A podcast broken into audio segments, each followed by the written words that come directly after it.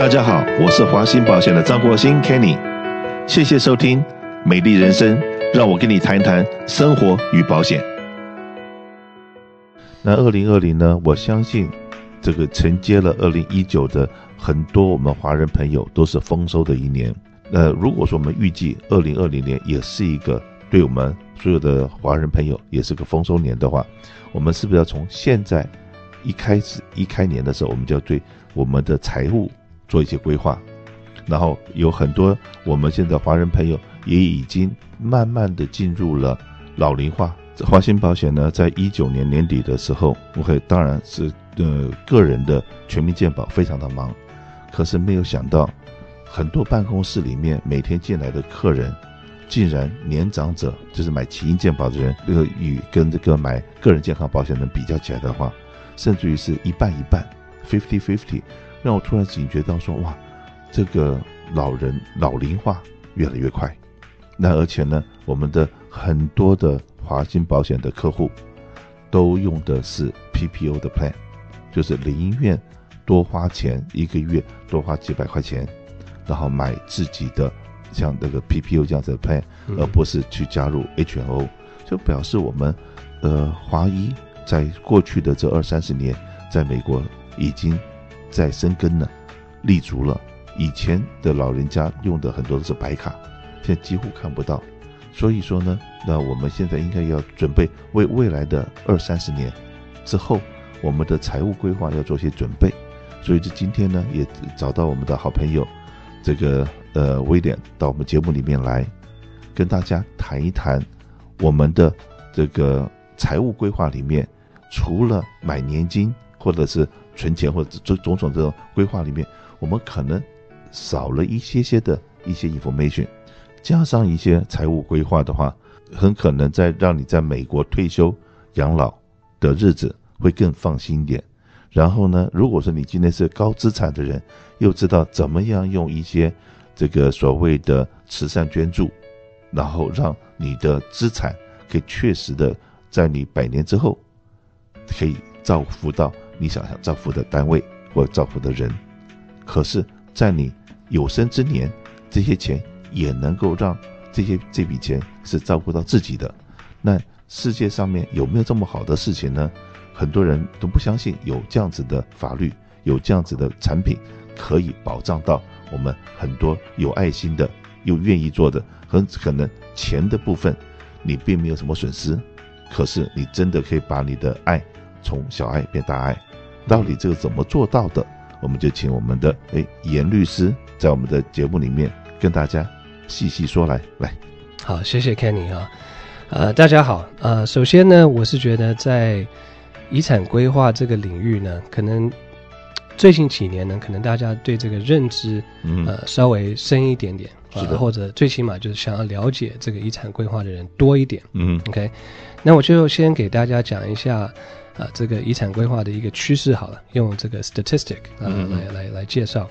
其实美国人里面呢，大概只有百分之四十二的人，嗯，有做这个遗嘱或者信托。我只有四十二，只有百分之四十二 OK，OK，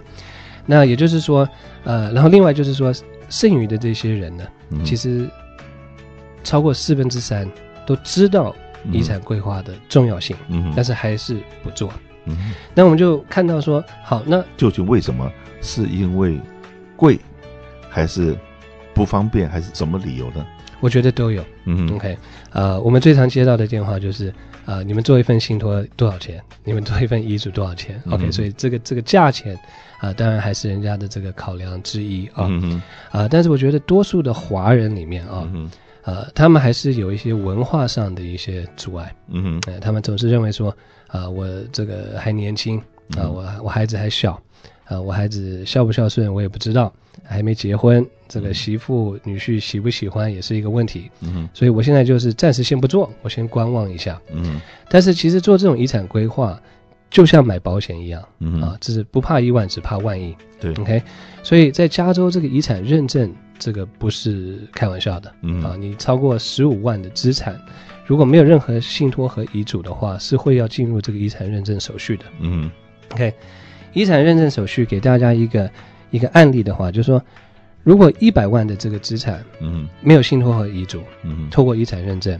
费用差不多五万美金，嗯，啊，那你做一份信托的话，可能是一千、两千、三千可以搞定。这那就跟买保险的概念是一样了。没错，OK，要买一个健康保险，很可能一个月两百、三百，可是你真的想要省那个钱，没有买这个保险，万一真的住医院，一天就是九千多块、一万块，是十天。半个月你就破产了。如果说更不幸的是一个大病要住上百天的医院的话，其实就是说你刚才讲到一个一个重点啊，嗯、就是这个也是很多人存在的一个误解。你光有遗嘱，其实还是要透过遗产认证。嗯，哎，所以光有遗嘱是没有用的。嗯，啊，遗嘱是一定要跟这个信托是结合在一起的。嗯，OK，啊，我们有一种遗嘱是叫请注遗嘱 （pour over will）。嗯，啊，那一般是会跟一个人的生前信托是结合在一起的。嗯，OK，只有这两个工具。一起使用的话，才能够真正避免这个遗产认证的这个问题。就买了枪还有子弹，没有错，你不能只有枪没子弹，没有错。有，因为确实有一些客户来说，哎，你们光做个遗嘱多少钱？对。那我跟他讲说，呃，我可以给你一个报价，但是你问的这个问题的话，呃，我必须要更正一下，OK，嗯，就是修正一下，就是说，其实你是需要信托和遗嘱一起啊，才能够达到你这个这个这个目标，就传承的这个目标。对，OK。那反正就是说。呃，我我们看到另外一个一个趋势呢，就是说，反正基本上我做这么多的讲座也好啊，呃，培训也好，其实多数人他为什么不做？因为他觉得说他不涉及到遗产税，对不对？Trump 在二零一八年的时候，他把这个这个 lifetime 的这个 exemption 啊，他提升到一千一百一十八万，嗯，OK，二零一九年是一千一百四。明年二零二零年是一千一百五十八万，嗯，OK，一个 for a U.S. person，对，OK，那只有百分之零点四的人会涉及到遗产税，嗯，所以我也可以讲，就是说，呃，早期来的一些呃来这边投资的所谓的非美国人啊，嗯，就不管是中国、台湾，呃，来这边投资房地产，对，华人喜欢买房地产，但是他们以个人的名义买，但他们不是美国人。所以他们享用不到这个一千一百多万，就是起码在在今年是一千一百多万的这个免，呃，这个遗赠税的这个额度，他们只有六万。所以如果他们有一个什么样的三长两短，或者他们现在是说好，我现在我的孩子啊可能拿到绿卡了，我帮他办了一张绿卡，我现在要把这房子给他，那很抱歉，他立刻会涉及到这个移转税的一个问题。那他的免这个这个税的额度只有六万，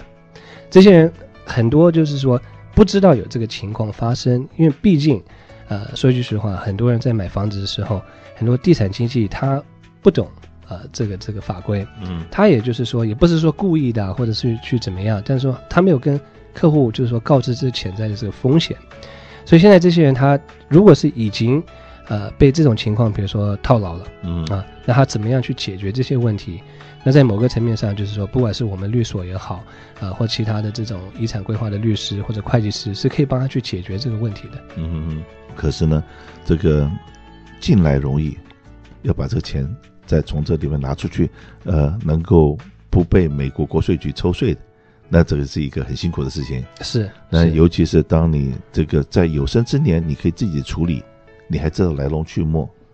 当你的子女可能继承这个东西的时候，发觉说哦，爸爸是税务居民，妈妈是税务居民，那而且呢，他们如果没有保险，那我接受了这笔大笔钱进来的时候，那大概一半都是属于美国政府的了。那基本上大概就是这个这个概念。对，对，所以说呢，再讲一遍，一般的人在十五万的这个资产，资产，这个资产包括了贷款的金额。啊，不是说，哎，今天你的净资产是二十万，对不对？我五十万贷了三十万，可是这对美国这个的国税局他们来看，你的总资产是以五十万来看这个数字，对不对？对，他们基本上是还是以一个 gross estate，嗯，呃，就是你 gross estate 的一个 value，嗯，呃，来来计算，就你潜在的这个这个遗产的税，嗯，所以说你如果说这呃很辛苦工作，然后存钱。买房、存钱、买房、贷款，到最后你很可能真的这个净资产没有多少，可是 gross 还蛮高的。那那个时候，那如果说没有把这个呃所谓的遗嘱跟信托把它弄好的话，那你的接收你的财产的人去处理这个东西，一个很花时间，又很花钱，又很伤神。是是是是，所以所以一般我们在跟客户讲说，好，呃，遗产规划，毕竟就是说你要达到什么样的诉求？嗯，一就是我们刚才讲的这种财富传承，你怎么样可以让你的受益人，啊、呃，就很顺利的继承这些资产？嗯，OK，这些财富。嗯。那第二个层面呢，也就是说，我们你怎么样可以用信托这种工具来节税？啊，也就是说你怎么样可以省税？所以今天可能就是说，这种信托的工具确实很多了。啊，之前其实有个客户他跟我讲说，呃，严律师，我好像听说有个律师跟我讲说，有四十二种信托。嗯，那我一下听，我也我也很恐慌，因为我觉得说，我都不知道有这个有四十二种信托，那我是应该是说。我知道这件事情呢，还是说我不知道有四十二种信托？嗯，但是总而言之，我刚才的这个 point 就是说，呃，信托类别很多，呃，它有不同的功能、不同的目的。嗯，OK，呃，这个这个有一些是可以节税的，有一些是可以保护资产的。对，呃，有一些是可以作为这种朝代信托来传承用的。OK，所以说，如果说你想对这方面有兴趣的话，也尽快跟华鑫保险打电话。我们的专员会给你做解释。